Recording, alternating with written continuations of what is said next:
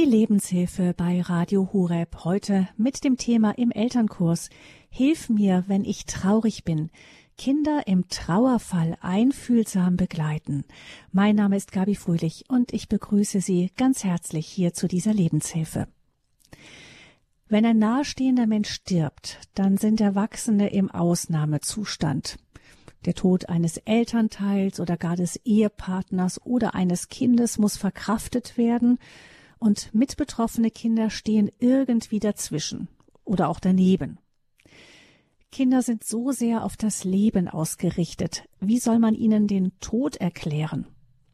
Außerdem würde man sie so gerne vor Leid und Schmerz bewahren.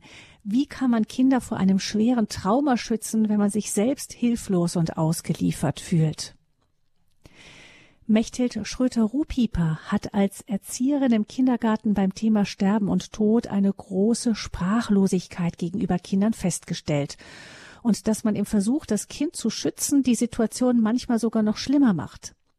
Sie hat sich in das Thema immer tiefer eingearbeitet und das Institut für Familientrauerbegleitung Lavia in Gelsenkirchen gegründet. Frau Schröter-Rupieper hat zahlreiche Bücher zum Thema geschrieben, zum Beispiel ein Hausbuch für Familien in Zeiten der Trauer und des Abschieds für immer anders oder Hilf mir, wenn ich traurig bin oder das Sachbilderbuch Geht Sterben wieder vorbei? Von den Medien ist sie auch als Fachfrau entdeckt worden. Sie gibt zahlreiche Interviews für Print, Hörfunk und Fernsehen, betreibt einen eigenen Podcast. Denn Mechthild Schröter-Rupieper ist es ein persönliches Anliegen, ihr Wissen zum Thema Trauerarbeit mit Kindern unter die Menschen zu bringen und die tief verwurzelten Tabus und auch das Unwissen darüber zu durchbrechen. Und so freue ich mich, Frau Schröter-Rupieper hier in der Lebenshilfe bei Radio Horeb begrüßen zu dürfen. Sie ist uns aus Gelsenkirchen zugeschaltet. Herzlich willkommen. Ja, guten Tag, Frau Fröhlich. Guten Tag an alle Zuhörer, Zuhörerinnen. Gleich zu Anfang, das Infofeld zu dieser Sendung ist reichlich befüllt mit Literatur und Internetlinks, in denen Sie das hier Gehörte vertiefen können unter www.horeb.org. Wenn Sie dann auf das Programm und das Infofeld zur Sendung finden, dann finden Sie zahlreiche Links. Am Ende der Sendung gibt es noch die Nummer vom Radio Horeb Hörerservice, der kann Ihnen auch weiterhelfen. Und diese Sendung mussten wir aufzeichnen, weil Frau Schröter-Rupieper einen Flug verlegt bekommen hat und zur Zeit der Ausstrahlung noch im Flieger sitzt. Deshalb müssen wir diesmal leider auf die Hörerfragen verzichten, was ich bei diesem Thema wirklich bedauere. Aber dafür hören wir jetzt Frau Schröter-Rupieper umso ausführlicher zu. Frau Schröter-Rupieper, Sie leben in Gelsenkirchen, sind seit 32 Jahren schon mit dem Thema Familientrauerarbeit befasst und Sie haben mir gesagt, dass das auch mit Ihren Erfahrungen als Pfadfinderin zu tun hat. Wo ist denn da der Zusammenhang? Ich komme aus einer Familie mit fünf Kindern und wir sind alle bei den Pfadfindern gewesen. Und ähm, dort war ich selber als Kind, als Jugendliche und später als Leiterin, dann später im Arbeitskreis dafür. Und wir erleben bei der Pfadfinderarbeit ganz viel gute Pädagogik und viel Selbstbestimmung aber auch Reflexion. Und wir arbeiten immer wieder an eigenen Projekten. Und es heißt von Ben Paul, dem Gründer der Pfadfinder, verlasse die Welt besser, als du sie vorgefunden hast. Und ich finde, das ist ein gutes Motto, was für jeden Menschen eigentlich gelten sollte. Und als ich in die Trauerarbeit eingestiegen bin und Jugendarbeit gemacht habe, nachdem man immer wieder außerhalb gesagt hat, Jugendliche brauchen das nicht, Jugendliche haben ihre Peer Groups, Jugendliche sprechen selber darüber, war mir klar durch die Jugendarbeit, nein, das ist so nicht. Kinder brauchen Unterstützung, Jugendliche brauchen Unterstützung und auch Eltern und das ganze System drumherum. Und das, was wir bei Lavia in der Trauerarbeit ganz viel machen, ist eben auch Hilfe zur Selbsthilfe zu geben und ähm, eigene Ideen umzusetzen, Austausch zu gehen, zu reflektieren. Und da denke ich, ist mir wirklich diese Pfadfinder-Pädagogik Hilfe zur Selbsthilfe und Mut, den Weg weiterzugehen, sehr entgegengekommen. Mhm. Mhm.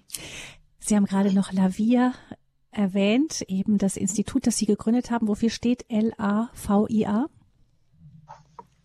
Ähm, LAVEA, das steht eigentlich, das ist ein Kunstname, den gibt es nicht so, so ganz, aber es ist angelehnt an das Italienische oder Spanische ähm, der Weg und ähm, Vita ist das Leben, im Grunde ähm, auf dem Weg begleiten. Und mhm. Ich habe als Logo so eine offene Hand, die öffnet sich und daraus kommt ein Schmetterling. Und es soll so deutlich machen, ähm, wenn ich loslasse, bedeutet das nicht, dass ich fallen lasse. Wenn ich jetzt eine Packung Streichhölzer in die Hand nehme und ich würde meine Hand nach unten drehen, dann würde ähm, das alles rausfallen. Aber ich kann es loslassen, gehen lassen und Start- und Landebahn im Grunde sein. Und man sieht bei dem Logo auch einen Schmetterling. Und das finde ich auch nochmal ein starkes Symbol für Trauerarbeit oder überhaupt für Krisenbewältigung, überhaupt für Leben. Als Erzieherin habe ich früher immer ähm, die Entwicklung von Raupe zum Schmetterling so gemalt, dass ich die Raupe gemalt habe. Dann habe ich ein Kokon gemalt und dann habe ich anschließend der Raupe Flügel gemalt. Und heute weiß ich, das ist gar nicht so, sondern in dem Kokon verwandelt sich die Raupe. Das heißt, sie verflüssigt sich da drin und bis auf ganz wenige Bestandteile entsteht da etwas ganz Neues. Und dann kommt ein Schmetterling raus und Sie haben bestimmt alle schon mal diese dicken grünen Raupen gesehen mit den Haaren dran, aber ich vermute, es hat noch nie einen Schmetterling gesehen mit so einem Körper, weil da wirklich Verwandlung stattfindet. Und die Raupe, die kann nur schwarz-weiß sehen, wenn die kriecht und der Schmetterling, der sieht farbig, weil er kriegt Facettenaugen. Und dann erlebe ich das in der Trauerarbeit oder nach einer Krisenbewältigung oft so, dass Menschen sagen, ich sehe die Welt heute mit ganz anderen Augen oder ich habe ganz andere Werte bekommen, innere Werte oder anderen gegenüber. Und dann ist es vielleicht, dass wir durch Krisenbewältigung immer so ein Stück Schmetterling mehr werden. Das heißt nicht nur, es geht nicht darum, dass der Tote dann in einem, wie ein Schmetterling, eine neue Dimension, vielleicht neuen Blickwinkel bekommt, sondern auch die Trauernden selber haben Anteil daran. Mhm, ganz genau. Also da denke ich, da dürfen wir das Symbol Schmetterling genau äh, so vielfältig nutzen. Das kann man auf der einen Seite für diese Freiheit, ich bin vielleicht gestorben, meine Seele wird frei, dafür können wir es nutzen, aber wir können es genauso als Bild hier nutzen, denn tatsächlich ist, ähm, ja, die Raupe hat sich verwandelt, aber ähm, der Schmetterling ist ja auch noch nicht gestorben. Mhm. Hm ja, der Mensch braucht Bilder manchmal, um etwas anders nochmal zu verstehen als über irgendwelche Erklärungen. Ähm, Sie selber kommen aus einem, von einem christlichen Hintergrund. Wie sehr spielt denn Glaube in Ihrer Arbeit eine Rolle? Ähm, ja, ich bin christlich geprägt und auch habe das auch in der Jugendarbeit erlebt. Wir haben es auch hier innerhalb der Familie weitergegeben. Ähm, diese Prägung bringe ich natürlich mit, aber ähm, wir missionieren nicht in der Arbeit. Wir beten nicht zu Beginn und nicht am Ende, es sei denn, es gäbe einen Grund dafür, ähm, warum ich das an diesem Tag machen würde oder wenn sich das jemand wünscht. Das erleben wir schon in Begleitung, dass jemand sagt, können Sie vielleicht mit mir beten? Und dann bin ich sehr dankbar darum, dass ich das machen kann und dass ich das auch nicht als Show mache, sondern dass ich das auch ernsthaft machen kann. Wir bieten alle zwei Jahre, wenn wir die Gelder dafür haben, weil wir sind spendenfinanziert, ähm, bieten wir ein Wochenende im Kloster an, im Benediktinerinnenkloster für junge Erwachsene. Und es ist immer voll. Es wollen so viele mit, auch die, die religiös gar nicht von zu Hause her oder anders her geprägt sind. Wenn jemand stirbt, ist ganz häufig auch die Frage einfach da, wo ist derjenige jetzt? Und diese Fragen stellen sich dann häufig in Krisen, genauso wie Gott angeklagt wird. Und dann gibt es schon Gespräche. Wir haben zum Beispiel, es gibt hier, ähm, also das ist gerade unbezahlte Werbung, es gibt hier neben eine Brauerei und da gibt es ein, ähm, ein Dunkelbier, das heißt tut gut. Und da bekommen wir Flaschen von und also ein Malzbier ist das, kein Dunkelbier. Und da können Kinder, Jugendliche mit einem Lackstift draufschreiben, was müsste in der Flasche drinstecken, was müsste in dem Getränk drinstecken, damit es mir gut tut, wenn ich es trinke. Und Lennart war 15, als sein Vater plötzlich starb. Und Lennart hat Gott draufgeschrieben. Und dann sitzen die anderen Jugendlichen da und sagen, ey Lennart, du schreibst da Gott drauf, dein Vater ist tot, wie kannst du noch glauben? Und Lennart sitzt da und sagt, ja, aber eigentlich glaube ich sogar noch mehr als zuvor. Und dann entwickelt sich da auf einmal ein Glaubensgespräch raus. Und das ist einfach so wertvoll, wenn die miteinander ins Gespräch kommen, in Austausch kommen, ohne dass sie sich abwerten, selbst wenn sie diese Fragen stellen, ja. Ähm, mhm. Oder eine Kursteilnehmerin, die gesagt hat, ich glaube einfach, dass Gott mich hat überleben lassen. Als mein Verlobter starb, ich war so wütend, ich war so wütend und ich wusste aber nicht, wohin mit der Wut, weil äh, ich fand keinen Schuldigen und dann war ich wütend auf Gott und sie sagt, vielleicht hätte ich mir selber was angetan in dieser Wut und ich glaube einfach, dass er mich ausgehalten hat und heute glaube ich aber anders als vorher. So und diese Gespräche, die halt da sind und die nehmen wir auf oder davon erzählen wir weiter und wir geben Impulse. Ähm, genau, und so fließt der Glaube bei uns mit ein. Mhm. Sagt Mechthild Schröter-Rupipa, die das Institut Familientrauerarbeit gegründet hat, seit 32 Jahren in dem Bereich tätig ist, mit Kindern und Familien arbeitet im Trauerfall. Und sie erzählt uns hier in der Lebenshilfe bei Radio Hureb davon, wie Kinder gut begleitet werden können im Trauerfall. Frau Schröter-Rupipa, Sie sind im haben im Kindergarten gearbeitet und ähm, sie waren dann im Mutterschutz und da ist das Thema intensiv auf sie zugekommen. Man hat sie darum gebeten, Fortbildungen im religionspädagogischen Bereich zu dem Thema zu machen. Sie haben sich dann richtig eingearbeitet in das Thema Kinder und Trauer. Was haben Sie da festgestellt? Ich habe festgestellt, dass es die Trauer überall gibt und dass jeder trauern kann und ähm, dass wir mit dieser Fähigkeit Trauer geboren werden. Und ähm, ja, irgendwie war mir das ja bekannt, aber es war mir nicht bewusst. Das ist so ein Unterschied, ja. Und ähm, dass ich aber plötzlich gemerkt habe, in unserer Gesellschaft, da wird aber immer wieder diese Trauer unterdrückt. Sei nicht traurig, sei tapfer, ähm, das geht schon wieder weiter, es tut doch gar nicht weh, es wird immer wieder abgeredet, kleingeredet. Aber Trauer ist ein Gefühl, wie wenn ich wütend bin. Und wenn ich wütend bin, zu Recht wütend, weil man jemand gegenüber Unrecht tut, ja. Und ich bin wütend darüber und jemand wird sagen, ach, jetzt reg dich doch nicht so auf, dann könnte man dieses Unrecht gar nicht wandeln. Und wenn ich Angst habe und jemand wird sagen, du musst keine Angst haben, aber ich hätte zu Recht Angst, dann darf man mir das nicht ausreden. Und wenn ich traurig bin, wenn meine Mama gestorben ist, wenn ich traurig bin, weil meine Oma gestorben ist, wenn ich traurig bin, dass mein Bruder stirbt oder der Papa, dann darf niemand sagen, sei doch nicht so traurig, weil es ist ein Gefühl, was da ist, was uns angeboren ist und was uns helfen wird, zu, zu heilen eben auch. Und ähm, ja, das ist mir einfach bewusst geworden. Ich habe gedacht, das ist ja eigentlich mhm. total die Katastrophe. Das ist so, wie wenn wir Menschen Freude ausreden würden. Da freut sich jemand und wir sagen, jetzt hör auf, hier zu lachen. So, es ist heute genug gelacht worden, ich möchte das jetzt nicht mehr sehen. Dann merken wir erstmal, wie verrückt das ist. Da machen wir das nicht, aber bei der Trauer schon. Und wie soll es wieder gut werden, wenn wir nicht trauern dürfen? Sie haben gerade eben, das fand ich interessant, gesagt, jeder hat die Fähigkeit zu trauern. Jetzt ist Trauer ja eigentlich ein Gefühl, das irgendwie eher negativ ähm, gesehen wird und dass man ja dann irgendwie eigentlich, wenn man eine Arbeit macht, versucht, so schnell wie möglich loszuwerden. Mm, genau, aber Trauer ist eigentlich ein gutes Gefühl, aber es ist ein schweres Gefühl. Trauer ist nicht lustig. Trauer, ich sage immer, Trauer ist auch nicht bunt. Das Leben ist bunt und die Erinnerung und die Hoffnung, die Zukunft sind hoffentlich bunt.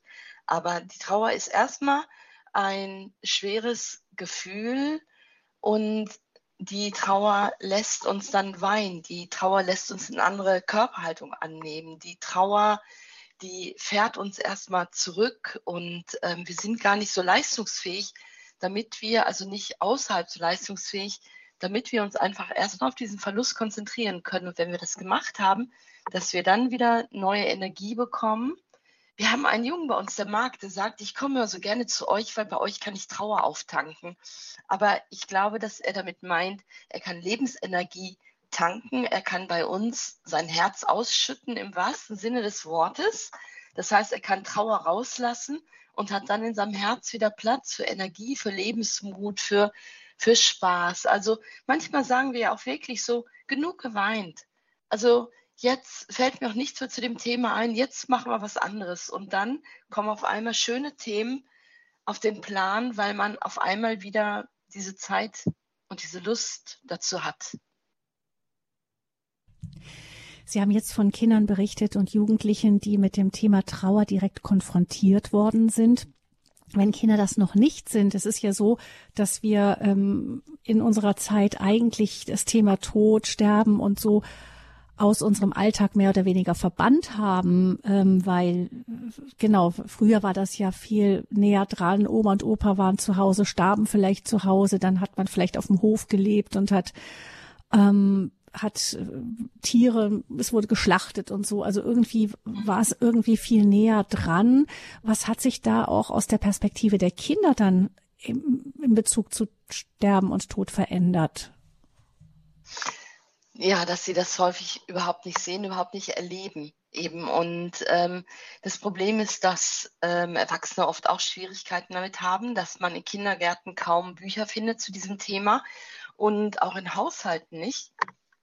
Und eigentlich müsste jeder Haushalt ein Bilderbuch zum Thema Tod haben oder ein Sachbuch dazu, weil ähm, eines Tages wird jemand sterben und ähm, dann braucht es eine Vorbereitung. Genauso wie wir Kochbücher da stehen haben, sage ich immer, Sie erwähnten heute das Buch für immer anders. Ich denke, das ist das Buch, das dürfte in jeder Küche stehen, neben dem Grundkochbuch, wo man einfach reinblättern kann und gucken kann, ähm, wie reagiert mein Kind oder wie kann ich unterstützen oder mein Jugendlicher oder ich selber? Und da dürfen ruhig Ecken geknickt sein, also dass es wirklich gebraucht wird. Wir können Kinder und Jugendliche nicht in einem schwarz-weißen Raum äh, groß werden lassen. Und wenn jemand sagt, wieso ist hier alles schwarz-weiß, könnt ihr nicht wenigstens einen roten Stuhl holen, dass wir dann sagen, ja natürlich, aber das Kind hat noch nie nach Rot gefragt. Wie soll ein Kind nach Rot fragen, wenn es Rot nicht kennt, sondern nur Schwarz-Weiß? Wie soll ein Kind nach Tod fragen, wenn es diese Angebote nicht bekommt, nicht über Sprache, nicht über Bücher. Und ähm, ich erlebe das schon im ländlichen Bereich so, dass Kinder viel häufiger auch totgefahrene Tiere auf der Straße sehen. Ja, an Landstraßen sieht man das häufiger wie hier bei uns in der Stadt. Aber ich bin selber in einem Mehrfamilien-, Mehrgenerationenhaus groß geworden. Und als unser Großvater starb, sind wir alle hingegangen und ich war keine drei Jahre alt. Ich habe aber ein Bild davon im Kopf und es gibt keine Fotos, dass wir um einen Tisch herum standen, eine Lampe drüber hing und Großvater tot auf der Couch lag. Und ähm, wir haben damals, das weiß ich von Erzählungen her, oben gestanden. Wir haben Rosenkranz gebetet, dann sind wir wieder weggegangen. Und für mich war das gar nicht schlimm. Ich war keine drei Jahre alt. Ich kann zwischen Sterben tot sein und schlafen kann ich nicht unterscheiden als Kind. Ich brauche dafür Erklärung, aber selbst dann verstehe ich das noch nicht, weil ähm, meine Hirnleistung dafür noch gar nicht ausreicht. Und das hat nichts mit klug und intelligent zu tun, sondern es braucht einfach nach und nach eine kognitive Entwicklung. Meine Schwester war sieben Jahre alt und meine Schwester sagt später, als ich sage, ich bin so dankbar, dass die Eltern uns mitgenommen haben, da sagt sie, das war das Furchtbarste, was ich damals erlebt habe. Und ich war erst irritiert und dann habe ich es verstanden. Meine Schwester hat schon mehr verstanden. Die wusste, wer lebt, wird sterben. Sie hat immer noch nicht begriffen, dass das für immer ist. Das begreift man erst in der Pubertät. Aber das, was passiert ist, ist, sie wurden mitgenommen, weil man das so gemacht hat. Und ähm, es wurden keine Erklärungen gegeben. Und als wir unsere Mutter gefragt haben, warum habt ihr das nicht erklärt? Hat meine Mutter gesagt, wir wussten gar nicht, dass man das erklären soll. Es gab damals keine Bilderbücher dazu. Es gab keine Erziehungshilfe, so wie Sie jetzt diese Radiosendung anbieten. Das hat es einfach nicht gegeben.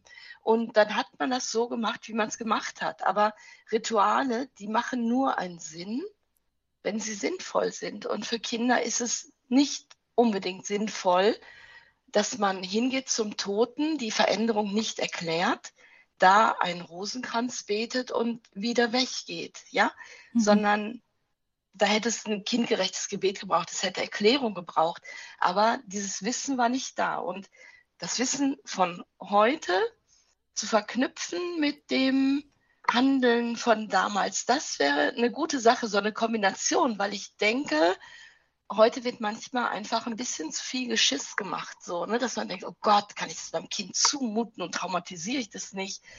Ähm, und Eltern wissen manchmal gar nicht, dass wenn sie in der Gegenwart der Kinder sich gegenseitig böse streiten, dass das oft schlimmer ist wie einen Toten anschauen. Mhm. Hilf mir, wenn ich traurig bin. Das ist unser Thema hier in der Lebenshilfe bei Radio Hureb. Unser Gast ist die Familientrauerbegleiterin Mechthild Schröter-Rupipa, die das Institut Familientrauerbegleitung gegründet hat, Lavia genannt. Und wir werden gleich hier in der Lebenshilfe noch weiter sprechen, auch über das, was, wie Kinder trauern. Wie, wie sieht eigentlich Trauer bei Kindern aus und wie können wir die Anzeichen wahrnehmen und ihnen dann auch wirklich sinnvoll in ihrer Trauer helfen.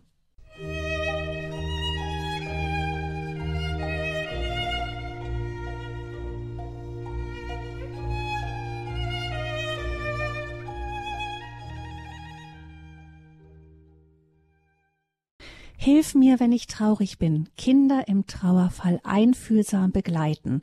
Das ist unser Thema hier in der Lebenshilfe bei Radio Horeb und wir sprechen darüber mit der erfahrenen Familientrauerbegleiterin und Autorin Mechthild Schröter-Rupieper. Frau Schröter-Rupieper, wenn Kinder ähm, mit dem Tod noch keinen direkten Kontakt hatten, dann ist es ja so, dass sie oft so einen ganz unbekümmerten Zugang dazu haben. Also es gibt da ganz lustige Sätze, die dann manchmal auch äh, von Erwachsenen gesammelt werden. Ein, an einen erinnere ich mich, ein kleines Kind gesagt hat, Mama, wenn ihr dann gestorben seid, dann rufe ich gleich beim Handwerker an, gebe ihm ganz viel Geld und dann soll er mir eine Rutsche vom Dachgeschoss bis in den Keller bauen. Also so ein ganz ähm, nüchterner Gedanke, ähm, dann ist das Geld, kann ich über das Geld verfügen, ich erbe dann ja und dann mache ich endlich mal was richtig Sinnvolles damit.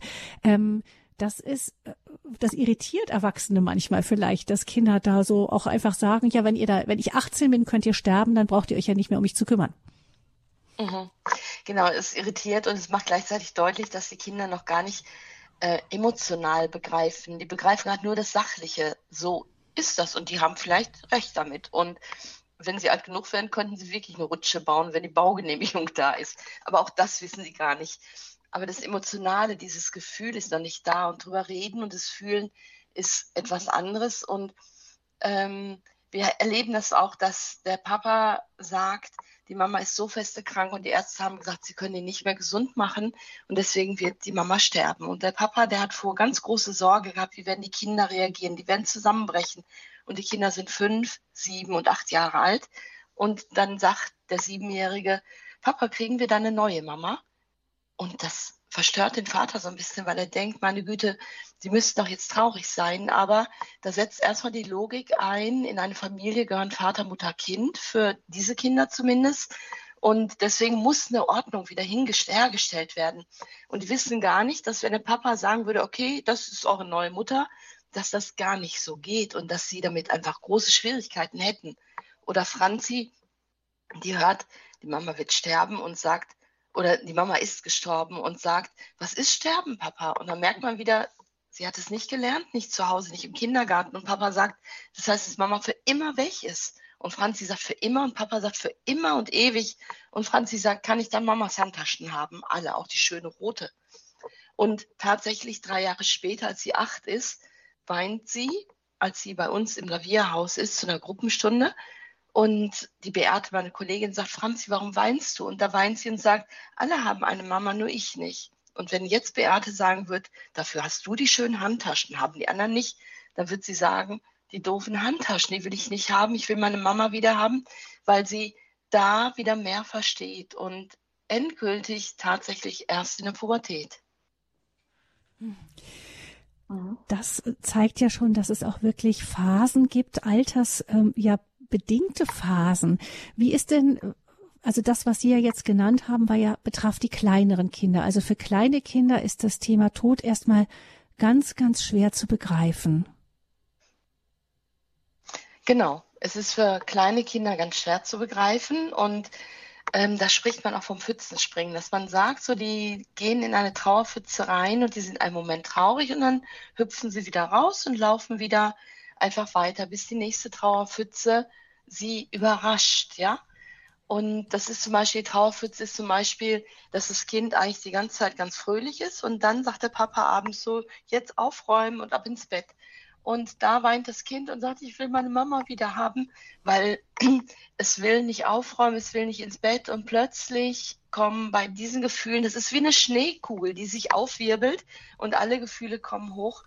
Das kennen wir Erwachsenen auch. Wenn uns was Trauriges geschieht oder was Ungerechtes, dann fallen uns noch viel mehr Ungerechtigkeiten ein. Und so ist das bei den Kindern. Und dann weint das Kind und dann sagt der Papa vielleicht, aber wenn du schön aufräumst, dann kriegst du gleich eine Geschichte.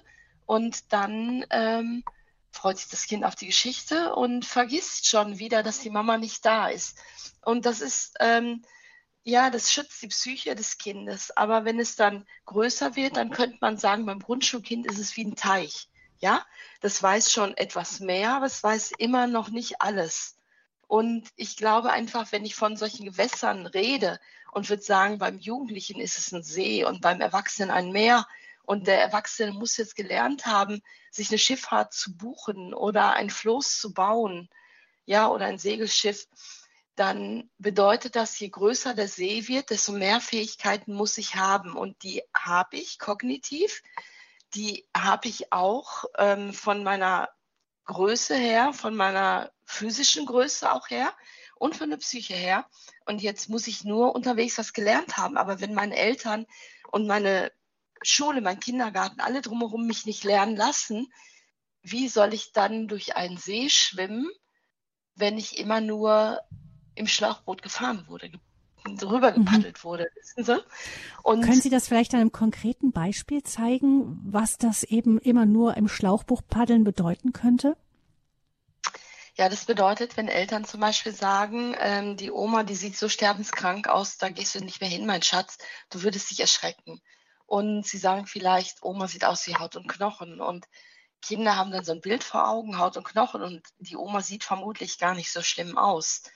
Ähm, das wäre eben, wenn Eltern Kinder vermeintlich schützen wollen. Oder wenn eben gesagt wird, du kennst zwar, zwar äh, den gesunden Opa, den kranken Opa, aber den toten Opa sollst du nicht sehen und ähm, bei der Beerdigung bist du dabei. Oder bei der Beerdigung bist du auch nicht dabei, aber zum Grab gehen wir hinterher hin und sagen dann, das ist Opas Garten. Und dann schafft man den Kindern ein Blackout. Die Eltern, die meinen, das war gut, aber es ist nicht gut getan. Und nicht die Kinder haben das Problem, sondern die Eltern haben ein Problem mit dem Tod und fangen jetzt an, den Kindern ein Problem zu machen, indem sie den Kindern Un- oder Halbwissen mitgeben und Ängste mitgeben. Also Ängste werden da auch übertragen. Das heißt, das Kind soll den lebendigen Opa in Erinnerung behalten, der dann beerdigt wird. Und wir dürfen nur tote Opas beerdigen. Oder dieses ähm, Schlauchboot, wo Kinder reingesetzt werden, damit sie ja nicht, nicht ins kalte Wasser gehen und schwimmen. Ähm, das wäre zum Beispiel auch die Sprache, dass man sagt, ähm, Oma ist heimgeholt worden oder der liebe Gott hat sie zu sich genommen, hat man früher oft gesagt. Und welche gruseligen Bilder können da entstehen? Kommen da zwei Hände aus dem Himmel runter und schnappen sich einfach die Menschen, ja? Oder Oma ist friedlich eingeschlafen. Friedlich eingeschlafene, die dürfen nicht beerdigt werden, die dürfen nicht verbrannt werden, ja? Und wenn die Mama nach einem Jahr noch traurig ist, dann äh, sagt das Kind vielleicht, warum bist du noch traurig? Und dann kann ich ja nicht sagen, weil Oma immer noch schläft, sondern wir müssen wahrhaftig sein. Und ähm, wir dürfen Kindern etwas zutrauen und zumuten und dabei meine ich aber auch Mut machen. Und es geht nicht darum, Kinder, die nicht schwimmen können, ins Wasser zu werfen und ähm, los schwimmen jetzt und dann gehen die unter, sondern ihnen Schwimmflügel zu geben, die Hand unter den Bauch zu halten und ihnen beibringen, eine Strecke selber zu schaffen. Und ab und zu darf ich sie ins Boot setzen, ab und zu darf ich Kinder auf den Arm nehmen. Aber ich sage immer wieder, so eine Worterfindung von mir, aber wir brauchen eine emotionale Muskulatur, um durch unser Leben zu gehen. Wir brauchen eine körperliche Muskulatur, aber auch eine emotionale Muskulatur. Und wenn Eltern manchmal sagen, soll ich mein Kind mitnehmen zur Beerdigung, dann sage ich ja, auf jeden Fall zur Beerdigung von Oma. Denn Mutter oder Vater, bevor ihr sterbt, sollt ihr euer Kind mindestens einmal mitgenommen haben, denn wer bringt eurem Kind bei, eure Beerdigung gut zu bestehen und zu gestalten und Abschied zu nehmen und mit Trauer umzugehen, wenn ihr es nicht zeigt. Hm. Vielleicht, äh, Frau ähm, Frau Schotter-Pieper, versuchen wir mal bei Ihnen ähm, einen, einen Fall zu nehmen, einen konkreten Fall, von dem Sie so erzählen können, wie es gut laufen kann. Nehmen wir mal ein, den Fall eben, ein Elternteil stirbt. Das ist ja für die Kinder vielleicht das Einschneidendste. Und es ist ja so, dass dann auch äh, der, das andere Elternteil extrem herausgefordert ist, weil es ja gerade dabei ist, einen Ehepartner zu verlieren. Das heißt, man muss mit der eigenen Trauer klarkommen, hat das Gefühl, für das eigene Kind immer für die Kinder stark sein zu müssen, muss für die auch da sein. Die sind wie Sie eben auch sagten, oft dann halt eben äh, gerade nicht in der Trauerpfütze drin, sondern ganz woanders. Das muss alles gestemmt werden. Wie kann ein, wie kann man als Elternteil mit so einer Situation gut auf das Kind eingehen, wenn es jetzt ein kleineres Kind ist? Mhm. Ähm, mir fällt eine ähm, Situation ein aus ähm, einem Krankenhaus. Und zwar ist eine Mutter tatsächlich plötzlich gestorben und die, der Junge wird im Kindergarten nicht abgeholt. Der, Mama ist bei, der Papa ist bei der Arbeit, die Mutter soll ihn abholen. Und dann stellt sich raus, die Mutter hat ein Aneurysma gehabt, die ist zusammengebrochen und ist ins Krankenhaus gebracht worden. Und ähm, dann heißt es, die Mutter wird sterben. Und der Vater, der fragt jetzt den Kindergarten, ob der Junge über Mittag da bleiben kann, weil er sagt, meine Frau wird sterben, ich möchte schon dahin gehen, aber ich möchte mein Kind davor schützen. Das soll die Mama lebend in Erinnerung behalten.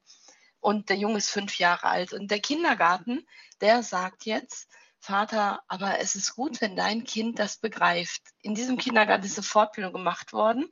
Und das ist einfach sehr wertvoll natürlich, weil jetzt der Kindergarten auch handlungsfähig ist. Und die sagen, dein Kind kann zwischendurch hier über Mittag bleiben, aber überleg mal, ob du es nicht mit in das Krankenhaus nimmst und ob du dir nicht Hilfe dazu holst. Und dann ist es tatsächlich so gewesen, dass die Erzieherin aus dem Kindergarten, und das ist natürlich ein Optimum, der Vater, die Tante und ich im Warteraum gesessen haben vor der Intensivstation und es kam die ähm, Krankenhausseelsorgerin noch einmal kurz dazu und wir haben noch mal ein paar Informationen bekommen, wie es um die Mama steht und dann haben wir mit dem Jungen gesprochen und haben gesagt, wenn wir jetzt gleich zu Mama reingehen, dann sieht die Mama anders aus als sonst, weil die Mama, die ähm, bekommt Sauerstoff. Das ist so ein bisschen wie so ein Schlauch beim Tauchen, was die Mama ähm, an Mund und Nase hat. Und wenn man das nicht machen würde, dann wird die Mama keine Luft bekommen. Und deswegen wird das gemacht. Und das sind ganz viele Geräte, die piepen. Und wir haben viele Sachen eben nochmal erklärt. Und wir haben gesagt, die Mama ist so feste krank, dass die Mama mit der Krankheit nicht mehr leben kann. Die Mama wird sterben. Und der Junge nickte immer dazu. Und auch wenn er es sichtlich noch nicht versteht, braucht er trotzdem die Erklärung, weil er wird gleichzeitig merken, dass er ernst genommen wird. Und jetzt kommen wir in das Zimmer rein und er sieht die Mama und sieht, wie die verändert ist. Und er geht sofort zum Papa auf den Arm und er weint, weil ihn das erstmal irritiert. Und der Papa nimmt ihn und das ist tatsächlich so geborgen in Papas Arm oder getragen. Ja, dieses Gefühl, ich werde getragen. Und der Papa hat sich dann neben das Bett gesetzt mit dem Jungen auf den Schoß. Und ich hatte vor die Krankenschwester gefragt, ob sie uns wohl erklären kann, ähm, was bei der Mama gemacht wird, warum welche Sachen so aussehen. Und auch das war ganz gut, weil die Krankenschwester selbst berührt war. Sie hatte ein Kind in dem gleichen Alter. Und ähm, sie konnte aber so gut erklären. Und ich sage immer, das war wie in der Sendung mit der Maus gewesen, wie sie Dinge erklärt hat. Und der Junge, der jetzt erst bei Papa gesessen hat, der dann aber die Mama immer mehr angeguckt hat, wo das Weinen auch äh, verging, weil dieser erste Schreck, das war so ein Schreckwein, auch weg war. Und er hat sicherlich auch die Anspannung von allen gemerkt. Auch so eine Atmosphäre überträgt sich einfach.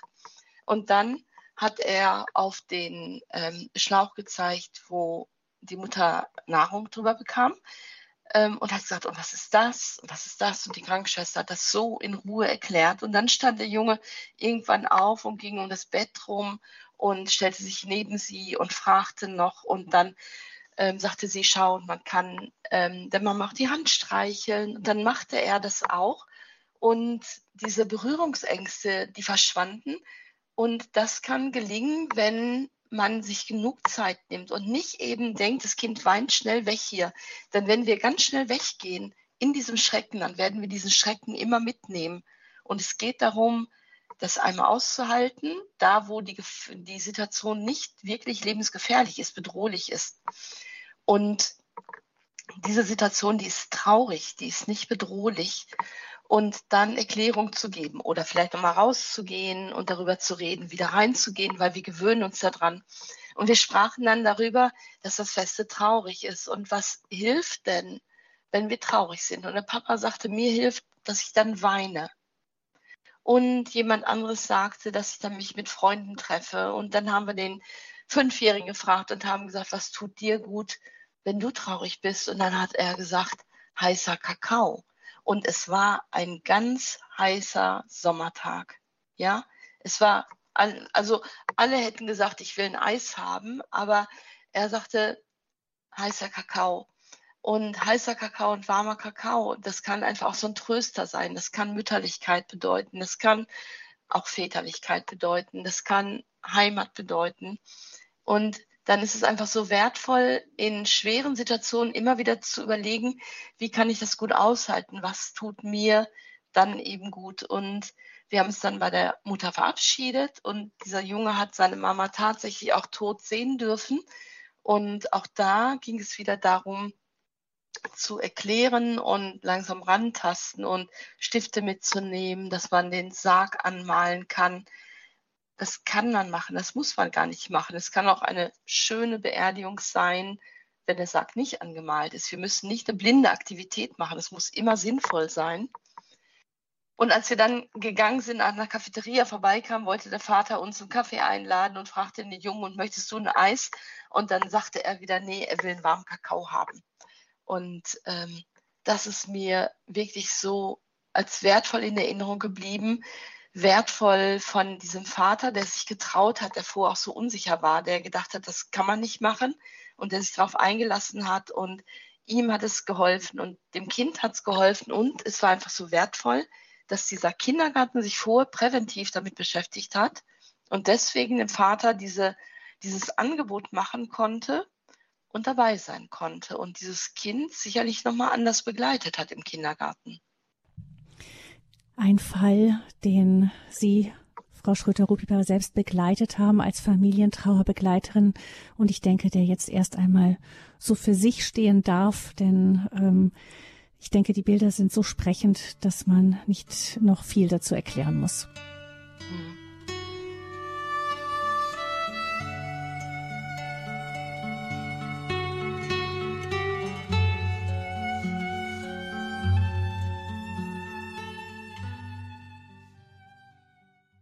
Hilf mir, wenn ich traurig bin. Das ist unser Thema hier in der Lebenshilfe bei Radio Horeb mit Mechthild Schröter-Rupieper, der Gründerin des Instituts Familientrauerbegleitung. Sie ist seit 32 Jahren in der Begleitung von Familien mit Trauerfällen aktiv, hat viele Bücher geschrieben über das Thema. Wir haben gerade von ihr gehört, ein wirklich berührendes Beispiel von dem Fall, wo die Mutter eines Fünfjährigen gestorben ist, wie der Vater mit Begleitung es geschafft hat, diese Situation der Trauer dem Kind wirklich in einer ganz kindgerechten Weise nahezubringen, wie da die, der Abschied von der Mutter ausgesehen hat in einer wirklichen Extremsituation. Frau Schröter-Rupipa, wie sieht es denn aus, wenn Kinder etwas größer sind, ähm, wenn die vielleicht schon mehr verstehen, Schulkinder sind oder gar Jugendliche sind, die ziehen sich ja oft zurück, reden dann gar nicht mehr. Ähm, Sie haben gesagt, man hat früher gedacht, eben man lässt die in Ruhe, die machen das mit sich und mit ihrer Peer Group aus, aber auch das stimmt nicht ganz. Auch die brauchen die Erwachsenen, auch die größeren Kinder. Ja, ganz genau. Und auch die brauchen Erklärungen. Manchmal denkt man ja einfach, die wissen das halt. Hm, ich bin in einer Familie gewesen, da gab es zwei Kinder, fünf und acht, fast acht Jahre alt. Und die Mama starb. Die Mama war Ärztin, der Vater Krankenpfleger. Und ähm, in diese Familie bin ich gekommen, um mit den Kindern zu sprechen, zu unterstützen vor dem Tod, weil die fast achtjährige die Mama nicht mehr besuchen wollte. Die Mama hat den Kindern gesagt, ich lebe nicht mehr lange, vielleicht noch eine Woche. Sie war Ärztin gewesen und hat mit den Kindern darüber gesprochen. Und der Vater hat gesagt zu seiner Tochter, komm, wir gehen die Mama besuchen. Sie hat gesagt, nein, ich will nicht. Und der Vater hat gesagt, warum nicht? Und dann hat sie gesagt, weil ich nicht will. Und dann hat der Vater gesagt, hast du denn eine Frage? Und sie hat gesagt, nein, ich habe keine Frage, ich will nicht. Und die Leute drumherum haben gesagt, lass sie in Ruhe. Kinder haben feines Gespür dafür. Und es war gut, dass der Vater sie, ich sage mal in Anführungszeichen, nicht in Ruhe gelassen hat, sondern gesagt hat, ich hole nochmal Hilfe dazu. Und wir müssen jetzt überlegen, warum möchte sie nicht? Und wir dürfen nicht einfach sagen, es ist das Gefühl, weil sie hat ja einen Grund dafür. Und normalerweise wäre es doch so, wenn man weiß, eine Mama ist nicht mehr lange da, dann will man eher hin als weg. Das heißt, sie hat jetzt schon Ängste vermutlich übernommen. Aber es könnte ja auch sein, dass sie denkt, wenn ich nicht hingehe, dann stirbt Mama nicht.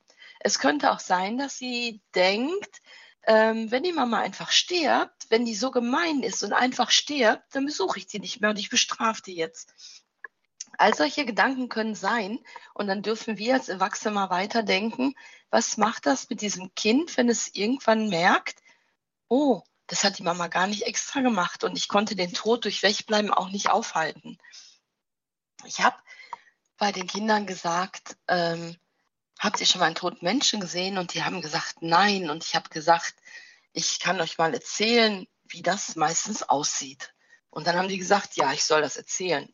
Und ich habe gesagt, wenn die Mama stirbt, sieht sie vielleicht etwas aus, als würde sie schlafen, aber wer schläft, wird wieder wach und wer gestorben ist, der wird nicht mehr lebendig. Und wenn die Mama gestorben ist, hat sie wahrscheinlich die Augen zu mein Papa, der ist gestorben, der hatte die Augen offen und dann haben wir ihm die Augen zugemacht, weil wenn man gestorben ist, ist das Gehirn tot und das Gehirn kann den Muskeln, die ja auch mitgestorben sind, gar nicht mehr sagen, macht mal die Augenlider zu und dann müssen wir dabei helfen. Wenn wir gestorben sind, schlägt das Herz nicht mehr, das Blut fließt nicht mehr und das Blut, das wärmt in den Adern, so wie die Heizungsrohre ein Haus und dann werden wir ganz kalt. Und dann schaue ich immer, gibt es etwas in der Nähe, was vergleichbar ist? Und dann können das Metallbeine vom Stuhl sein. Oder es kann eine Glasflasche mit Sprudel sein. Oder ein Stein. Und dass ich sage, fühl mal, so kalt wird man dann, wenn man gestorben ist, aber wenn wir die Hand lang auf dem Stein halten, wird er warm. Und eine tote Hand können wir gar nicht mehr warm machen. Ich nehme meinen Arm und sage, und wenn äh, ich schlafe und ihr habt den Arm hoch, dann hängt das alles so schlapp runter. Aber wenn ich gestorben bin, wird das nach einer Weile ganz steif und man kann den Arm immer noch bewegen, aber es ist nicht mehr so locker. Auf jeden Fall nicht in der ersten Zeit dann, wenn die Leichenstarre angetreten ist. So ist das, wenn man tot ist. Und dann haben wir mit den Kindern noch eine Trostkerze gemalt. Und als ich nach Hause gehe, kommt dieses Mädchen zu mir hin an die Tür und sagt, ich bin so froh, dass du da warst. Ich habe gedacht, wenn Mama stirbt, liegt im Bett ein Skelett. Und dann klärte sich das in dem Moment, dass sie gar nicht wusste, wie es sterben. Und sie hat mal ein Skelett gesehen bei Mama in dem Fachbuch und hat gesagt, was ist das? Und die Mama hat gesagt, das ist ein toter Mensch. Und vielleicht hat sie später mal gesagt, äh, Papa, wenn man stirbt, wird man immer ein Skelett. Und der Papa hat gesagt, ja, natürlich. Und hat gar nicht gewusst, dass die Frage von dem Mädchen ganz woanders hinzielt. Nämlich, wenn ich die Mama besuche und die Mama stirbt, liegt dann im Bett ein Skelett. Und das hat mir nochmal gezeigt, wie wichtig das ist, dass wir präventiv sein müssen, dass wir vor drüber reden müssen und dass wir nicht warten dürfen, bis Kinder Fragen stellen, weil Kinder haben oft die Worte nicht dafür. Und das war ein kluges Mädchen. Das war ein kluges Mädchen, die sich viele Gedanken gemacht hat. Und sie hat ihre Mama besucht. Die Mama ist zehn Tage später gestorben. Und sie ist heute über 20. Sie ist Krankenschwester und wird Hebamme und arbeitet bei uns im Team mit. Und sie sorgt dafür, dass Kinder heute Informationen bekommen. Und das ist natürlich ein guter Werdegang. Aber wir haben auch eine Neunjährige, deren Mama gestorben ist. Der Papa ist Seelsorger gewesen. Und sie hat einen Brief geschrieben an die Mama. Und in dem Brief merkt man, wie klug sie ist auch. Und, ähm, und es hat dieses, wissen, ob jemand wiederkommt oder nicht wiederkommt, das hat eben nichts mit Klugheit zu tun. Deswegen erwähne ich das mit dem Klugsein. Ja, ich will die Kinder nicht alle klug machen, aber dass es nichts Dummes ist, sondern sie schreibt da drin, liebe Mama, du bist jetzt schon so lange tot und bitte versuch doch einfach mal wieder zurückzukommen. Ich glaube, das mit dem Gott, das stimmt gar nicht, weil jeden Abend bete ich zu ihm, dass er dich noch einmal zurückholt, aber das passiert überhaupt nicht. Und sie schreibt in dem Brief, wenn du wiederkämst, Papa und Mama, äh, nicht Papa und Mama, Oma, Opa und Papa würden Freudestränen weinen. Und auch ich wäre fröhlich, wenn du wieder da wärst. Und sie endet damit, ähm, 100.000 Küsse, deine noch so ferne Lena. Und dann PS, schreibt doch auch einmal.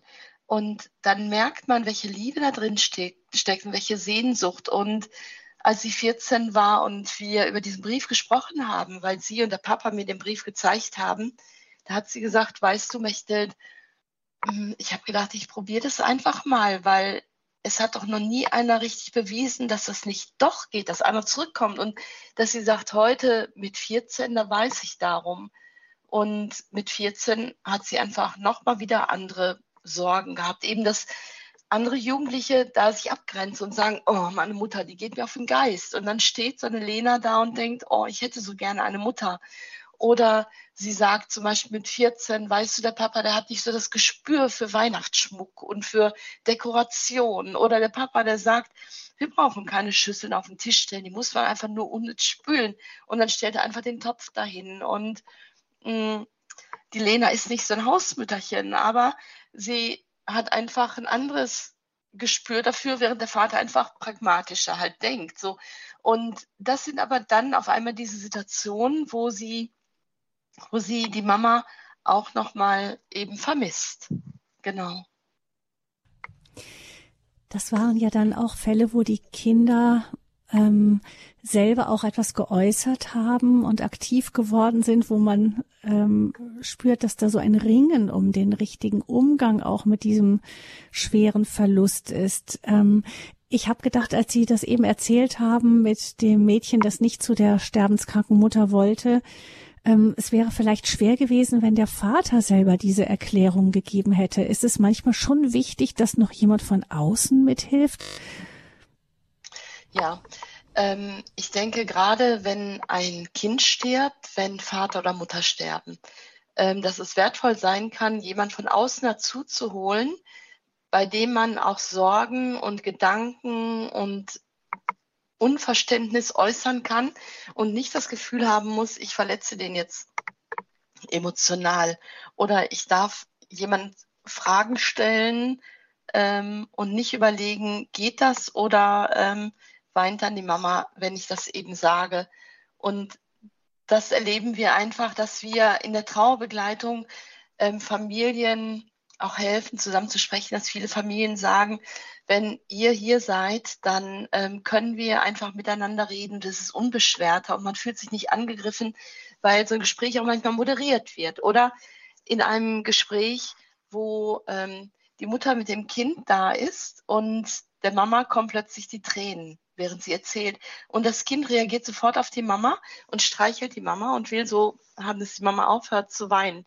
Und die Mama wird das zu Hause vermutlich auch machen. Und die wird sagen, ist ja gut, mein Schatz, ist ja gut, ich weine nicht. Und das greife ich dann auf und sage, weißt du, du hast richtig, richtig feste Glück mit deiner Mama, dass deine Mama weinen kann.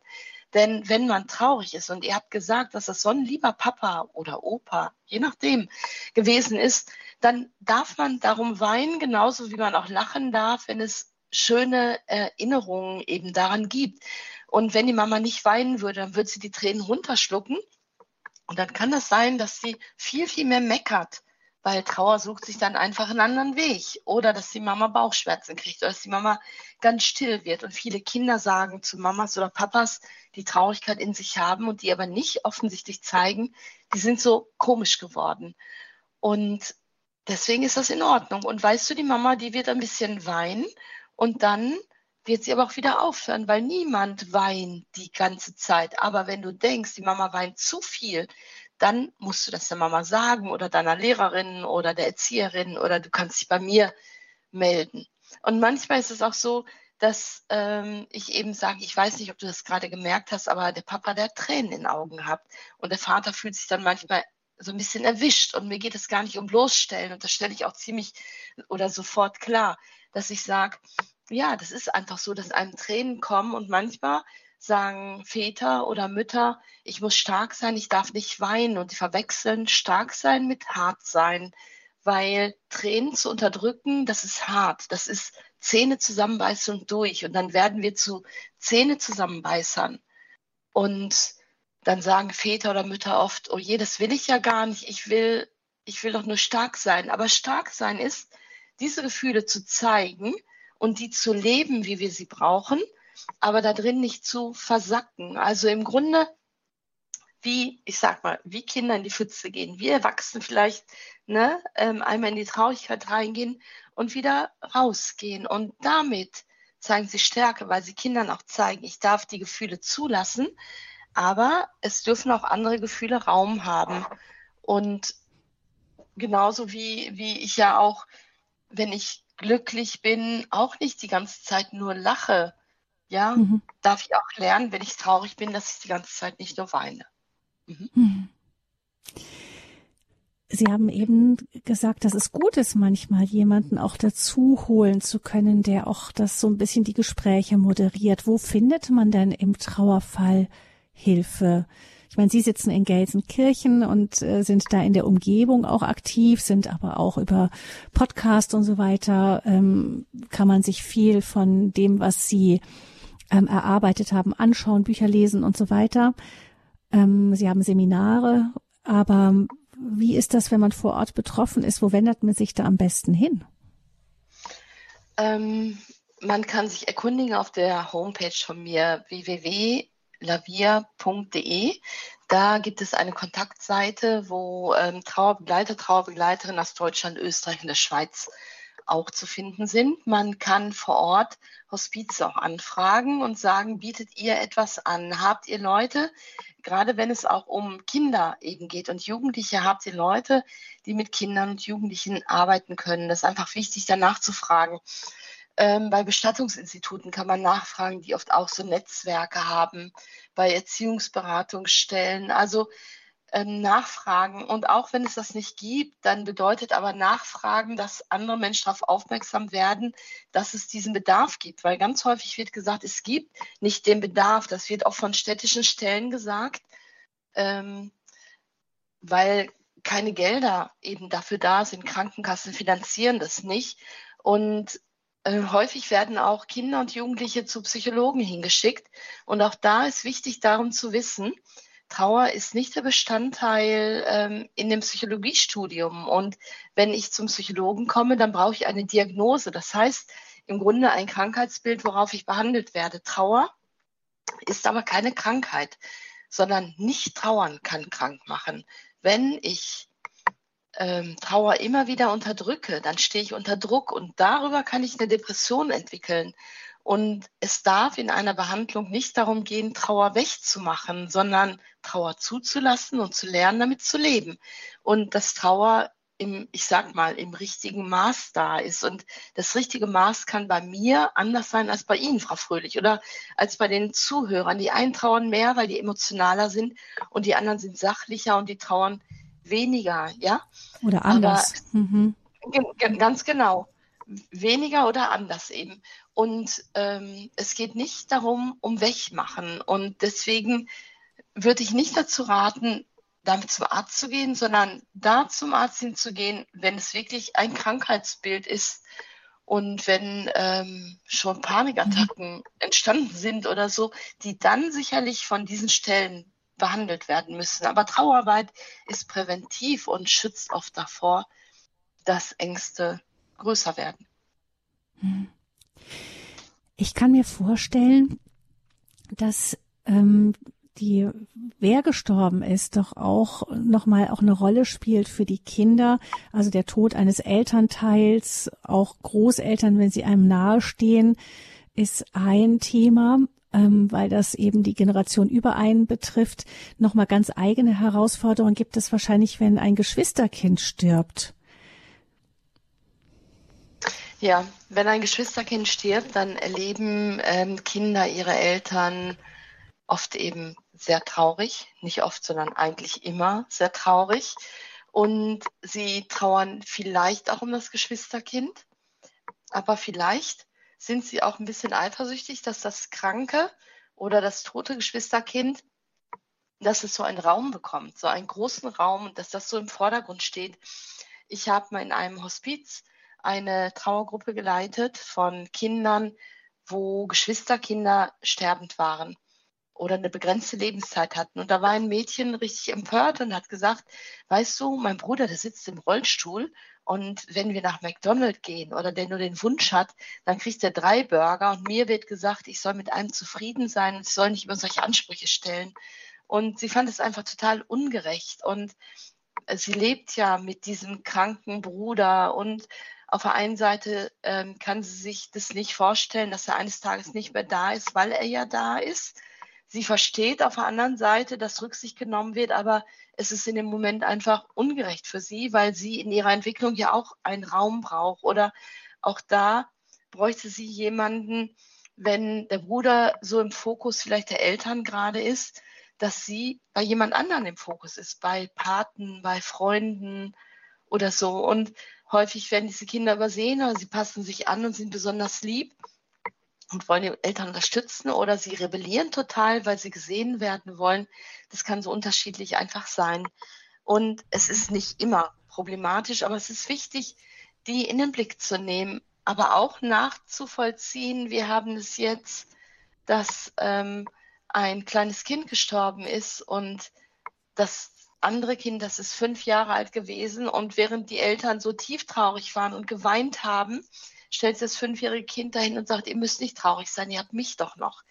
Und das lässt die Eltern lächeln und weinen und gleichzeitig ist das einfach so anstrengend, weil ja, sie sind froh, dass das Kind da ist, aber diese Trauer um das verstorbene Kind überwiegt gerade so. Und eigentlich wollen sie nur in Ruhe trauern und äh, ich weiß nicht, ob Sie das nachvollziehen können, weil manchmal ist es einfach so, dass man, wenn man nur drüber denkt, dann denkt man, aber diese Eltern müssen das Kind doch auch sehen, die müssen das auch in den Arm nehmen. Aber manchmal möchte man einfach ganz alleine einfach traurig sein. Und man möchte kein Kind haben, was sagt, seid doch nicht so traurig, weil man traurig ist. Oder vielleicht ein Kind, was es noch nicht versteht und sagt, na, aber wenn mein Bruder gestorben ist, es macht nichts. Ich habe ja noch andere Freunde, mit denen kann ich dann spielen. Und die Eltern sind so entsetzt, weil die denken, du kannst doch das nicht auswechseln. Und denen ist das in ihrem Schmerz gar nicht bewusst, dass dieses Kind noch gar nicht begreift, wie traurig das ist, dass man einen Bruder nicht einfach auswechseln kann. Mhm. Und mhm. dass es auf Dauer einfach trauriger wird. Mhm. Hm.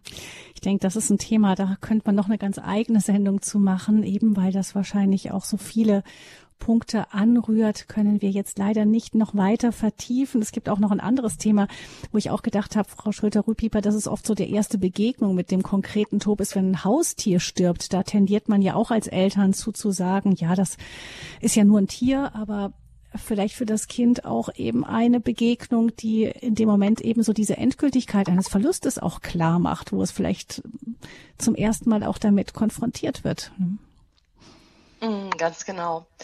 Ähm, ja, der Eckhard von Hirschhausen, der hat mal gesagt, ähm, kauft alle euren Eltern einen Goldhamster, der ist kurzlebig und dann habt ihr die Chance, übers Sterben zu reden. Ähm, das fand ich interessant und amüsant, das ist wahr aber dafür muss man keinen Goldhamster kaufen, sondern man kann ja auch so die Jahreszeiten wahrnehmen oder die Tiere, die tatsächlich mhm. am Straßenrand liegen. Aber bei einem Haustier, genau, das wird geliebt und wenn es stirbt, dann ist Trauer da, dann ist aber auch erstes Kennenlernen da. Und sicherlich ist es mit Haustieren immer wieder unterschiedlich. Wir haben auch einen Hund und den haben wir sehr gerne, aber der Hund ist tatsächlich das letzte Glied bei uns in der Familie. Das hat nicht den gleichen Wert wie meine Söhne oder wie mein Mann. Und zum Glück muss ich ja nicht entscheiden, wer stirbt. Aber wenn, dann wäre es mir lieber, der Hund würde sterben und nicht mein Kind, mein Mann. Und dann können wir aber zusammen traurig sein. Und wir können, wir haben unseren ersten Hund beerdigt und wir haben eine Kerze hingestellt und wir haben da auch ein Vater unser am Grab gebetet, weil wir überlegt haben, ja, was macht man denn bei einer Hundebeerdigung, ja? Und dann haben wir auf Rituale zurückgegriffen, die wir ähm, bei Menschen eben auch genutzt haben. Und es war so tröstlich, das zu tun und gemeinsam traurig zu sein und danach dann noch zu sitzen und was zu essen und zu trinken. Tischgemeinschaft ist das wertvollste Ritual im Leben einer Familie, auch ohne Tod. Und bei einer Beerdigung gilt es Beerdigungskaffee trinken. Und das kann ich auch machen, wenn der Goldhamster gestorben ist, das Meerschweinchen, der Hase, Hund oder Katze oder das Pferd. Und dabei lernen lassen und das ist ein Lebewesen und das hat auch einen Abschied und eine Beerdigung verdient und nicht die Mülltonne. So dieses, ähm, wir werfen den Vogel weg und holen schnell einen neuen. Und daran darf man lernen und üben und auch traurig sein und auch wieder merken, dass die Traurigkeit erst einen großen Raum einnimmt und dann eben weniger. Und von daher, mhm. ähm, wenn ich in Familien komme, wo ein Tod ansteht oder gewesen ist und ich sage, habt ihr schon mal einen Toten gesehen? Dann sagen die manchmal, ja, das Kaninchen. Und dann können wir darauf zurückgreifen. Und dann können, kann ich sagen, was habt ihr damals gemacht? Und ähm, was habt ihr gesehen? Und habt ihr irgendwo vor Angst gehabt? Und ich kann es aufgreifen. Und diese Kinder, ich sag mal, die sind dann schon fortschrittliche Trauernde, weil die schon Erfahrung machen durften. Und mhm. Ja. ja. ohne dass man das Tier vermenschlicht, aber trotzdem mhm, eben genau. das als eine Begegnung eben mit der Vergänglichkeit des Lebens sieht und auch ähm, dem, dem die Wert gibt, den so etwas ja hat, nicht auch und nicht einfach ähm, beiseite tut, weil man eben das Tier nicht vermenschlichen möchte. Ganz genau. Hilf mir, wenn ich, ja, hilf mir, wenn ich traurig bin, Kinder im Trauerfall einfühlsam begleiten. Frau Schröter-Rupieper, ich könnte mich noch stundenlang mit Ihnen unterhalten, auch über die Frage, was gibt es für Trauerrituale und so weiter. Wenn Sie, liebe Hörerinnen und Hörer, sich da weiter informieren möchten, dann finden Sie auch sehr viel auf der Internetseite von Frau Schröter-Rupieper Lavia und äh, wir haben das im Internet ins Infofeld zur Sendung gestellt unter horeb.org, wenn Sie ins auf Programm gehen von heute und dann zur zum Infofeld zur Sendung von heute gehen, dann finden Sie da eine ganze Reihe an Infos. Oder aber Sie rufen beim Hörerservice von Radio Horeb an unter 08328 921 110. Der hat die Infos und auch ähm, Kontaktdaten vorliegen. 08328 921 110. Ganz herzlichen Dank Ihnen, Frau Schröter-Rupieper. Wir wünschen Ihnen dann eine gute Reise und äh, würden uns freuen, wenn wir Sie vielleicht ein andermal äh, noch wiederhören dürfen. Mein Name ist Gabi Fröhlich und ich wünsche Ihnen, liebe Hörerinnen und Hörer, von Herzen Gottes reichen Segen.